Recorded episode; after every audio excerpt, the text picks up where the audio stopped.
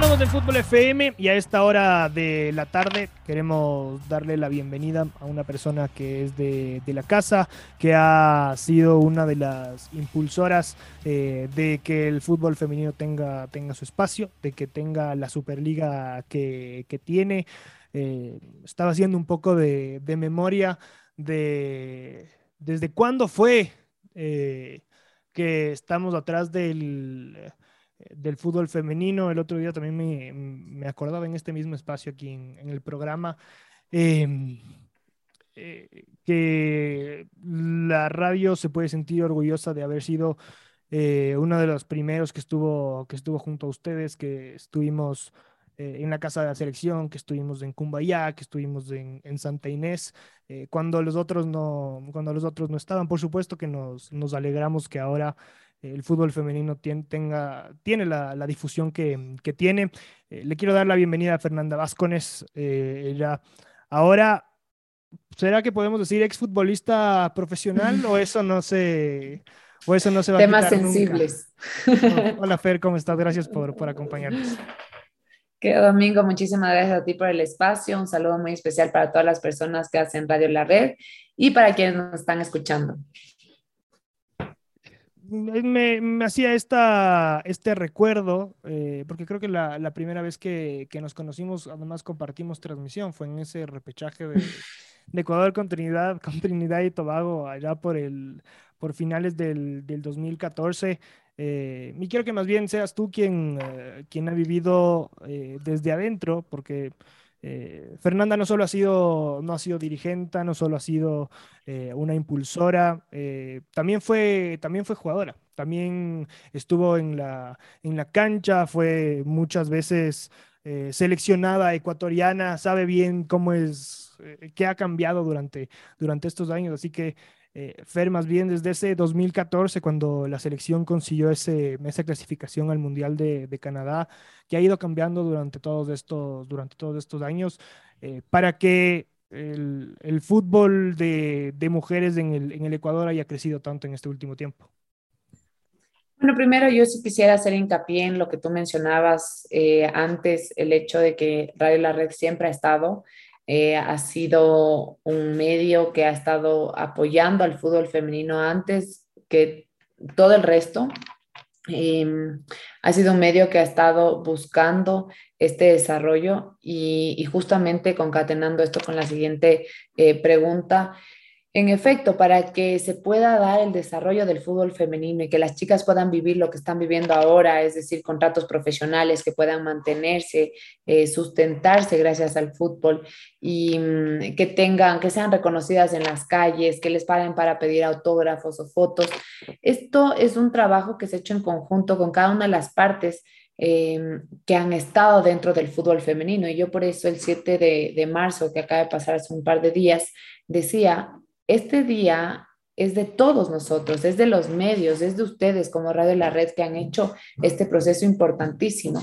Porque yo digo, los medios son la voz de todas esas mujeres eh, que están jugando al fútbol eh, y también son los oídos, los ojos de las personas que tal vez no pueden ir al estadio o ver o escuchar lo que están haciendo estas, estas chicas dentro y fuera de la cancha. Entonces, eso es importantísimo. Nadie es hincha de algo que no conoce. Para ser hincha es absolutamente necesario conocer. Y el momento en el que los medios comienzan a, pasar esto dentro de sus espacios, eh, eso hace que la gente pueda conocer y tenga la oportunidad de ser hincha, porque si es que no está dentro del buffet de lo que tú puedes escoger para, para un desayuno o para comer, entonces no vas a elegirlo nunca. Entonces hay que ponerlo también dentro del buffet y eso es lo que están haciendo ustedes y yo muy agradecida con eso. Creo que ha sido un trabajo en conjunto en que se ha hecho entre los diferentes, em, diferentes públicos que son importantes dentro del fútbol y a públicos me refiero a la misma Federación Ecuatoriana de Fútbol, a los clubes, a las jugadoras, a los entrenadores y entrenadoras, a las mujeres árbitros, a los dirigentes, porque todo el esfuerzo que ha hecho cada uno va sumando. ¿Qué nos hace falta? Dejar de hacer esfuerzos aislados y comenzar a hacer esfuerzos en conjunto, que eso hace que sea mucho más fuerte. Em, creo que se ha recorrido un camino eh, impresionantemente rápido y de, de una curva enorme, es el deporte con mayor crecimiento a nivel mundial Y en el Ecuador hemos visto el cambio, eh, una locura, o sea, ya llenar un estadio antes de una pandemia, antes de la pandemia nosotros llenamos un estadio como fútbol femenino, es una locura. Antes nadie pagaba ni un dólar por ir a ver el fútbol femenino, ahora eh, pagan sus entradas y llenamos un estadio con más de 16 mil personas. Eh, entonces, todo esto creo que ha venido creciendo a pasos agigantados. Hay cosas por hacer, sí, por supuesto, pero es un proceso.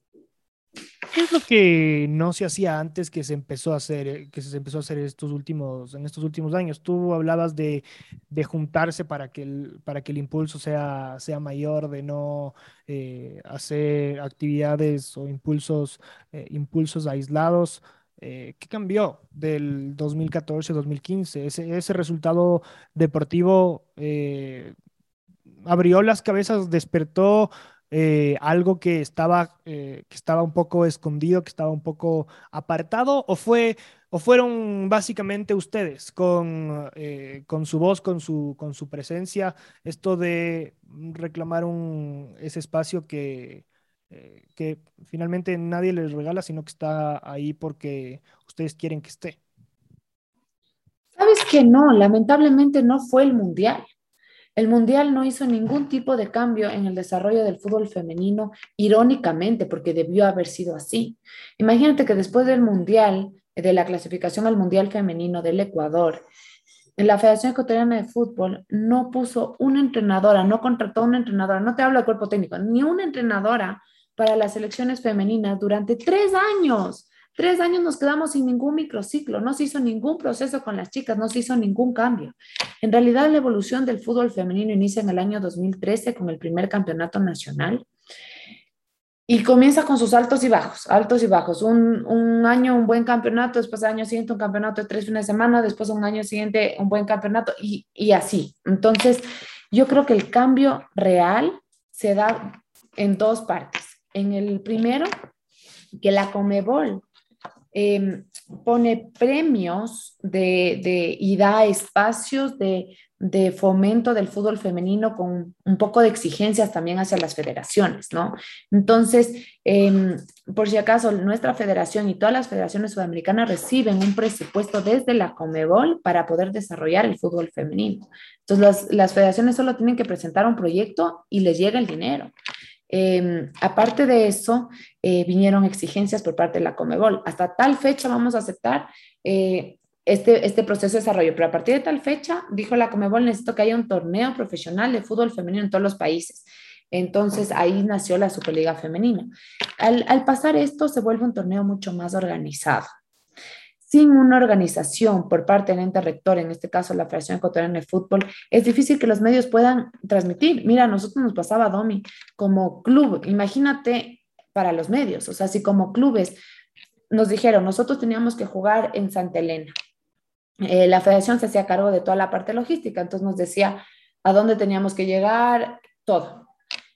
Viernes, nosotros estábamos saliendo en el bus, ya en el bus saliendo de Quito y no sabíamos a dónde teníamos que llegar. Entonces tú dices, al día siguiente no sabemos a qué hora se jugaba.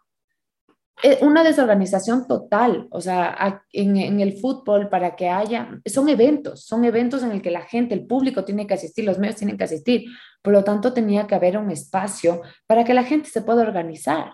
Si tú les decías con un día de anticipación, la gente no iba a poder asistir a los estadios, los medios no iban a poder hacer sus gestiones para transmitirlos. Entonces, creo que lo primero que se hizo fue una organización en la que permite que los medios y que el público y que las personas y los clubes nos podamos organizar. Nunca se sabía cuándo iniciaba un campeonato.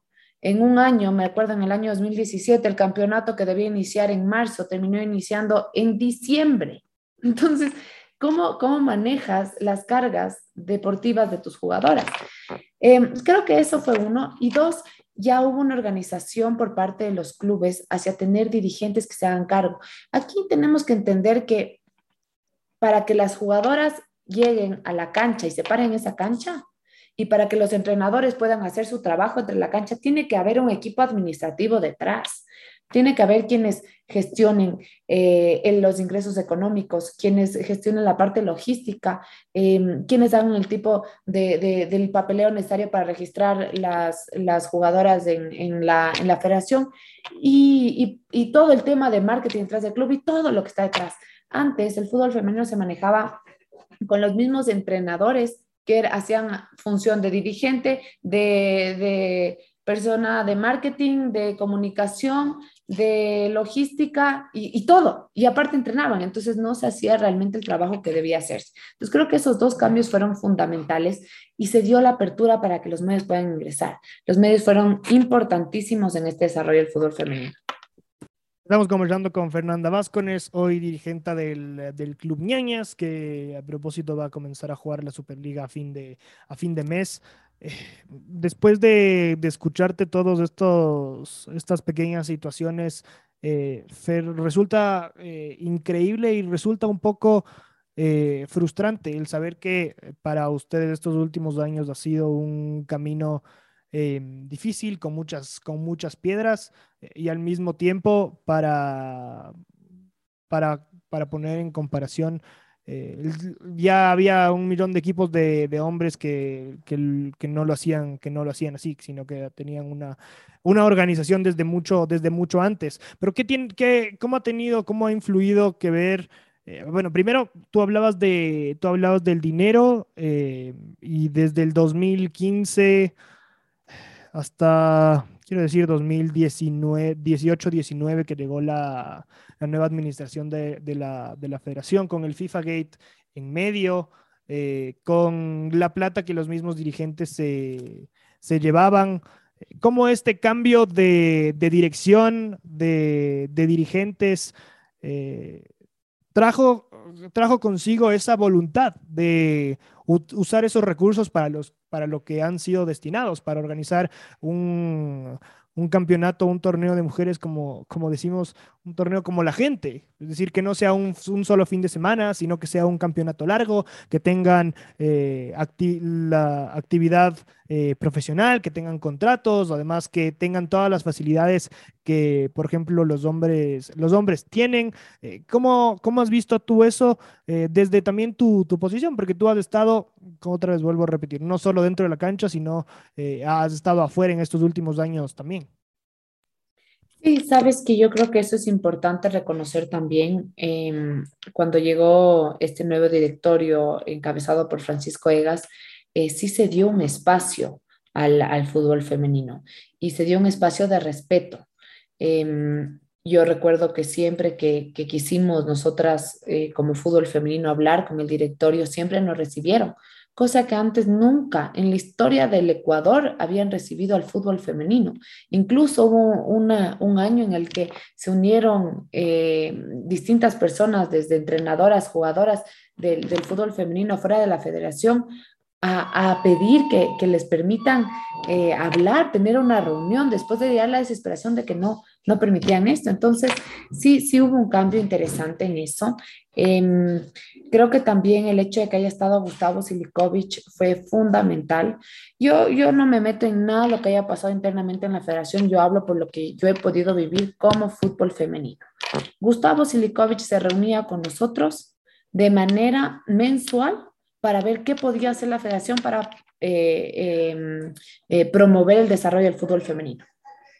Eso es algo que nunca en la vida había pasado. Y eso es algo que sí pudimos nosotros tener. Y al escuchar, o sea, digamos, al, al ver que una persona en una posición de toma de decisiones quiere escucharte, y decir en qué podemos nosotros ayudar, en qué, qué podemos hacer. Eh, y el fútbol femenino es un deporte en el que todas las personas estamos dispuestas a trabajar sin nada a cambio, solamente queremos desarrollarlo. Entonces nos uníamos mujeres de distintos lugares del país para decirles esto es lo que hemos vivido y estas son soluciones que, que se pueden hacer rápido y sin costo alguno. Entonces se fueron sacando proyectos y proyectos y proyectos. Llegó incluso una posibilidad de, hacer una alianza con la, con la eh, Federación Francesa de Fútbol y que estábamos cerquita, cerquita. Lamentablemente sucedieron lo que todos sabemos dentro de la federación y estos problemas que a veces políticos que ingresan al fútbol y que dañan la esencia de lo que debería ser el fútbol, que es eh, un desarrollo de personas fomentando valores a través del deporte. Em, pasó lo que pasó y se quedó ahí eh, quedado todo lo que nosotros teníamos ya desarrollado como un proyecto dentro del fútbol femenino. Eh, pero, pero yo creo que así es, así es la vida. O sea, uno presenta proyectos, a veces salen, a veces no.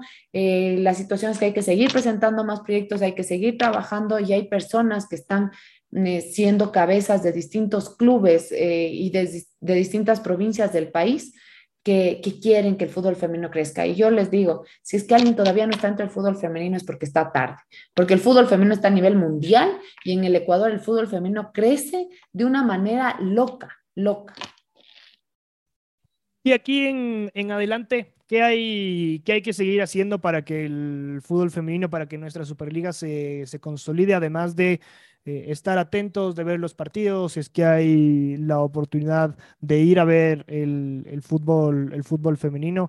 ¿Qué más hay que hacer en cuanto a las, a las otras cosas, en cuanto a la situación contractual de, de las chicas, por ejemplo, eh, que en algún, en algún momento cuando ya había un campeonato nacional era algo muy parecido al, al fútbol semiprofesional, no terminaba de ser el profesional, eh, porque también necesitaban, o las chicas necesitan algunas también también eh, eh, el ingreso para, para, mantenerse a sí mismos, para mantener a, a, sus, a sus familias. De aquí en adelante, ¿qué es lo que, qué es lo que sigue? ¿Qué es lo que hay que seguir haciendo, eh, Fer, para que el, el, fútbol femenino aquí en Ecuador eh, siga el camino que está, por donde está caminando?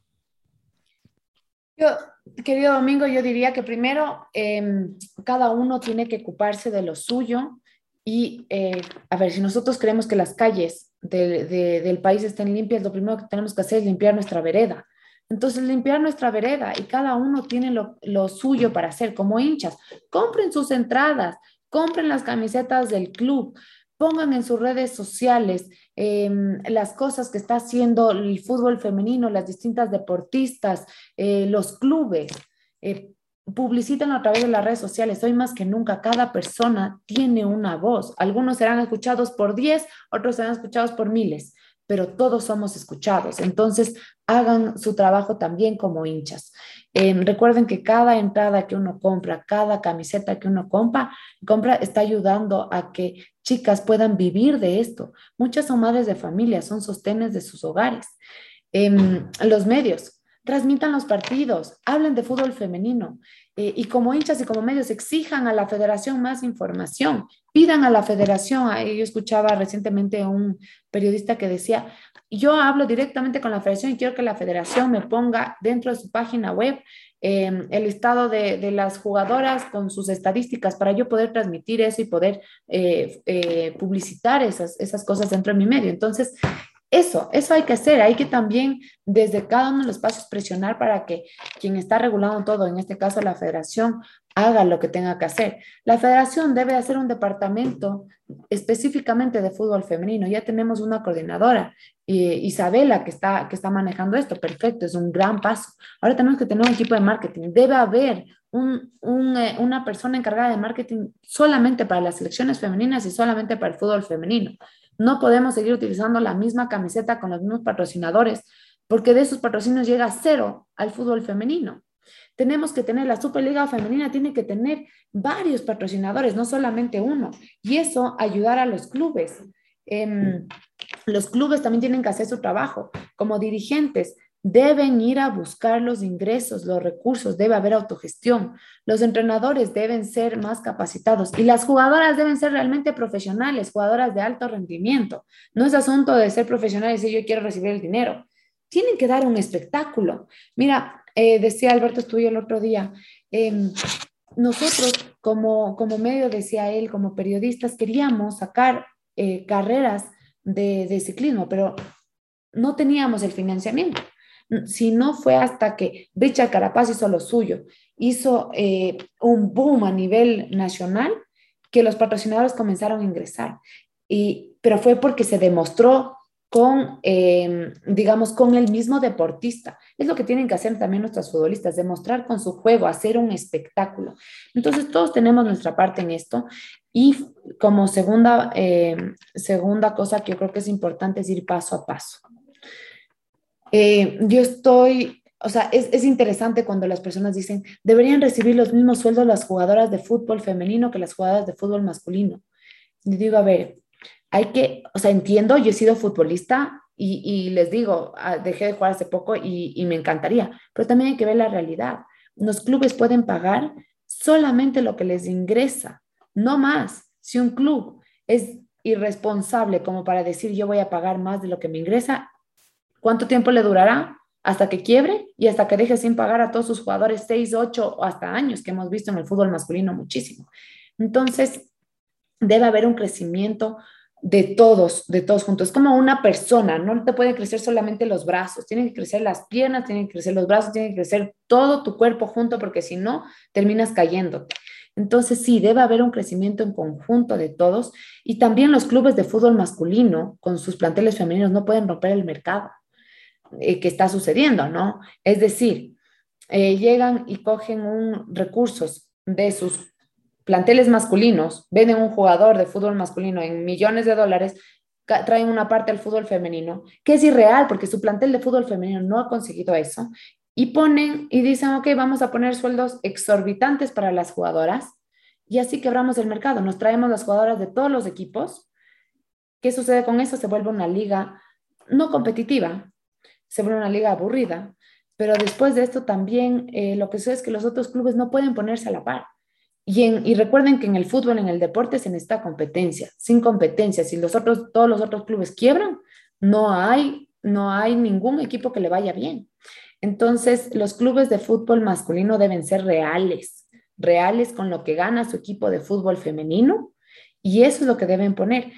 Eso por, por, un arista y por el otro arista, los clubes de fútbol masculino deben dar un espacio a sus jugadoras, porque hay clubes que traen de su equipo de fútbol masculino y, sobrecargan el mercado, pero hay otros que ni siquiera ponen nada porque no están haciendo la gestión.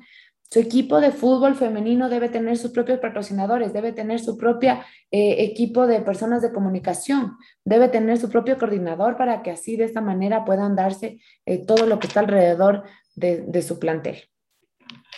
Estamos conversando con Fernanda Vázquez, la dirigente del, del, Club Ñañas. Me quiero salir un poquito en general del, del fútbol eh, del fútbol femenino como, como tal eh, y más bien enfocarme en esta última, en esta última parte de la conversación en, en ti. ¿Desde hace cuánto juegas fútbol, Fer?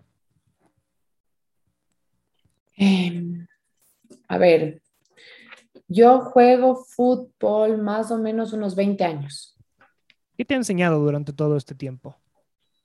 Porque tú hace, hace un ratito hablabas de, de, de, valores en general.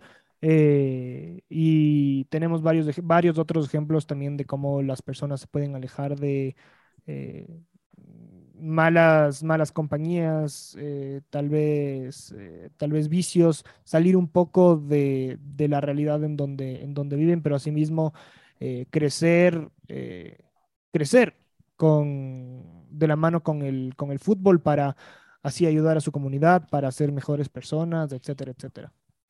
Yo creo que a lo largo de los años el fútbol me ha enseñado tanto que me ha formado como soy como persona em, y en las distintas etapas que he vivido y en los distintos lugares de donde yo he vivido el fútbol, que ha sido desde jugadora, e incluso como periodista, incluso como dirigente. Entonces, en todas las áreas que he vivido del fútbol he podido aprender muchísimo. Inicialmente como deportista, em, uno aprende a tener un estilo de vida saludable. ¿A qué me refiero con estilo de vida saludable?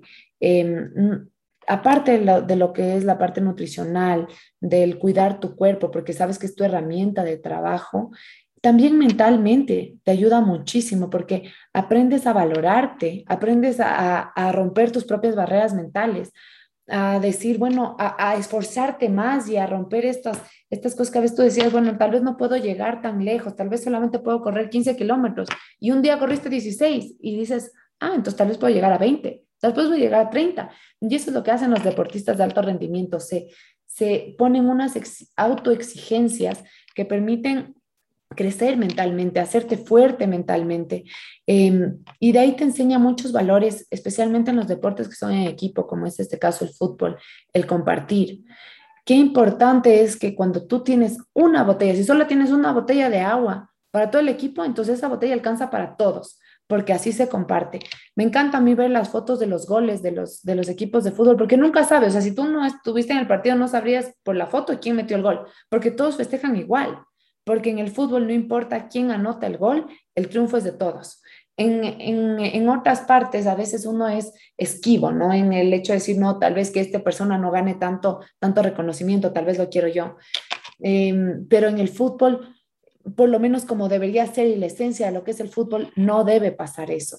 Y eso es lo que nosotros tratamos de manejar muchísimo en ñañas. Qué lindo es poder ver una competencia sana. Sí, todas las chicas quieren ser titulares, por supuesto, pero, pero al mismo tiempo trabajan juntas para llegar a un mismo objetivo. Entonces, el, el, mismo hecho de que de los valores que existen en cuanto a la inclusión. Imagínate lo que es ponerte un uniforme y que se quiten todas esas diferencias entre el color de piel, entre el estatus socioeconómico, la región del país del que vengan o incluso extranjeras, eh, edad, estatura, contextura física, todo eso deja de importar y pasa a importar tu esencia como persona, lo que tú puedes aportar dentro y fuera de la cancha al equipo. Entonces creo que eso ha sido importantísimo. Y de ahí también, fuera ya del área eh, como jugadora, yo he aprendido a ser muy fuerte. Em, sabes que ser mujer joven dentro del fútbol no ha sido fácil. Tú tienes que, desde antes de sentarte en la mesa, tienes que demostrar a todo el resto de personas que tienes el derecho de sentarte en la mesa. Em, entonces, para demostrar eso, tú tienes que saber muchísimo, tienes que poder pararte fuerte, tienes que poder pararte enfrente de quien sea para defender a los tuyos. Y los tuyos son tus jugadoras, son tus entrenadores, es tu club. Entonces, tú tienes que perder el miedo a todo. Y, y ha tocado, a mí me ha tocado hacer tantas cosas que nunca en la vida me imaginé pararme enfrente de una asamblea nacional y pedir que, salga una ley para los derechos de las mujeres dentro del fútbol. Nunca me imaginé, tú como, como dirigente de un club, tú dices, bueno, voy a conseguir patrocinadores, pero luego te das cuenta que no es suficiente. Dentro del fútbol femenino tú tienes que abrirte camino a machete y por lo tanto tienes que estar ahí al borde de todo, em, eh, diciendo, no, no, no lo hago por mí, lo hago por todas estas personas y eso te da el impulso para, para no tener miedo, para, para hacerte fuerte en los días más difíciles y creo que eso también ha sido importantísimo en quien soy el día de hoy. ¿Qué, highlights de tu, de tu camino como, como, futbolista los tienes, los tienes presentes o te, te acuerdas, eh, a pesar de no haber sido eh, unas victorias, victorias o momentos, o momentos felices? Eh, porque está claro que en general se pierde más de lo que, de lo que se gana. Así, así funciona, así funciona un poco, un poco en general la vida. Es que yo creo, Domingo, yo me olvido de esas cosas malas y me quedo siempre con lo bueno. Creo que eso me ha ayudado muchísimo. Entonces, por ejemplo, ahorita que me preguntabas eso, yo recuerdo de los, de los highlights de mi vida, recuerdo mi primer partido de fútbol con la selección sub-18. Yo tenía 11 años y yo jugaba de back central y me, me, me, daba mucho miedo y le conté eso a mi papá, me daba mucho miedo el no saber a qué altura de la cancha tenía que pararme, porque yo dirigía toda la defensa y por lo tanto donde se para la defensa luego venía el medio campo y las delanteras. Entonces mi papá se salió del trabajo para disimuladamente pararse en la, en la tribuna a la altura a la que yo debía estar de la cancha. Y cuando yo tenía que salir, mi papá le veía corriendo en la tribuna y yo antes le regresaba a ver de rojo y me paraba a la misma altura. Y luego regresaba. Y, eso me enseñó al apoyo que tenemos en nuestras familias, al poder regresar a ese hogar donde tú sabes que todo está bien, o sea, no importa lo que esté pasando afuera, todo está bien. El poder confiar en otras personas. Y en ese mismo em, torneo eh, que jugamos, anotar el, último, el, el penal que definió la victoria. Yo era las más chiquitas y se definía este campeonato por penales y recuerdo que em, que yo no estaba entre las cinco primeras que pateaban, entonces yo estaba tranquila, feliz, en paz. Cuando después, yo no, yo no era buena para patear penales en ese momento, o sea, no había entrenado, estaba recién chiquita dentro del fútbol, entonces, y, morirte del miedo de verles a todas las más grandes, que aparte tú les admirabas por solamente ser más grandes, no se diga por todo lo que eran. Y, paf, me toca a mí patear el séptimo penal, o el sexto penal. Se jala la jugadora del americano, jugamos contra el americano, yo, yo estoy en el menor, se jala la jugadora del menor y me tocaba a mí patear. Yo temblaba, o sea, era una cosa de, de decir, no sabes, o sea, yo prefería que me trague la tierra y no patear ese penal nunca jamás porque me moría de miedo. Hasta que un momento dije, regresé a ver a mi equipo, todos me dieron la confianza y dije, voy a patearlo lo mejor que pueda y lo voy a dejar todo y voy a patear lo más duro y voy a patear todo lo que yo en algún punto he aprendido, lo voy a hacer. Y metí ese penal, quedamos campeones y recuerdo haberme quedado sin aire porque me saltaron todas encima cerca del montón y después tuvieron que el entrenador a sacarles a todos porque yo ya ni respiraba. Pero mm, esos momentos me quedo, me quedo con mi primera convocatoria a la selección y el, el poderme poner el uniforme del Ecuador y cantar el himno nacional entrando a la cancha a jugar un partido contra otro país de Sudamérica. Me quedo con el, el, la clasificación de ñañas a Copa Libertadores, que, a ver, fue como haber quedado campeones del Ecuador. Me quedo con la, la declaratoria del Día Nacional del Fútbol Femenino en la Asamblea Nacional y ver, comenzar a ver en la pantalla que todos ponían sus votos verde, verde, verde, verde, verde, y fue voto unánime. Entonces, y cambiar la historia y el rumbo y del Ecuador y las futbolistas, y ver ahí en la asamblea las barras altas, eran más de 300 mujeres que aplaudían, que saltaban, que lloraban, y tú estar parado ahí al frente, decir, wow, o sea, increíble, increíble que esto esté sucediendo, increíble poder haber aportado a esto. Entonces creo que me quedo con cosas muy lindas del fútbol. ¿Fue, fue difícil el, el decidir el no seguir jugando profesionalmente? Sí, sumamente difícil, sumamente difícil. De las decisiones más difíciles que he tenido que tomar en mi vida, porque yo sé que em, estoy lo suficientemente joven para seguir jugando. Em, el otro día fue a entrenar con el equipo y me sentí súper bien. Y, y es más, uno de los entrenados me dice, no, yo te voy a firmar de nuevo, voy a hablar con quien quiera que esté a cargo para firmarte para que sigas jugando. Yo sé, yo sé que puedo, o sea, si es que yo quisiera dedicarme, lo, lo podría seguir haciendo y me encanta. Y la razón por la que estoy fútbol femenino es porque me encanta jugar y es un momento mío, o sea, es un momento en el que me salgo de todo, me olvido de todo, disfruto, siento que vuelvo a ser niña también, ¿no? O sea, es eh, eh, reírme con las jugadoras, molestarme con las chicas, entonces Em, me fascina. Y, pero, pero creo que también encuentro mucha ilusión en lo que puedo hacer desde el área dirigencial. Sé que hay pocas personas en el país que tienen, em, eh, digamos, eh, el espacio y la valentía, el coraje, el impulso, la motivación para poder eh, hacer cambios reales dentro del fútbol femenino.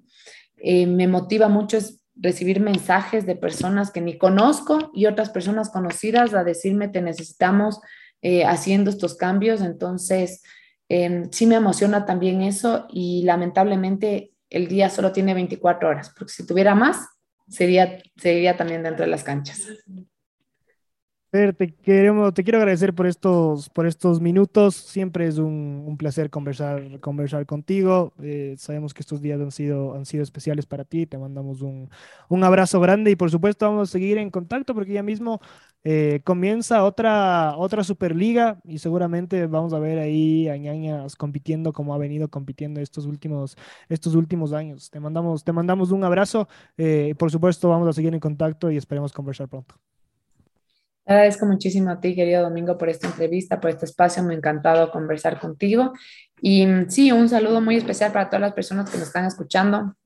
Invitarles a que vengan a la Superliga Femenina, apoyen al, al equipo del que sean hinchas, si son hinchas de ñaños mejor, pero si no, vayan al fútbol femenino, vayan a los partidos, vean los partidos a través de la televisión y si no los pasan, entonces pidan sean, sean em, molestosos con los medios para que les pasen los partidos, para que se nos transmitan y hagan su parte.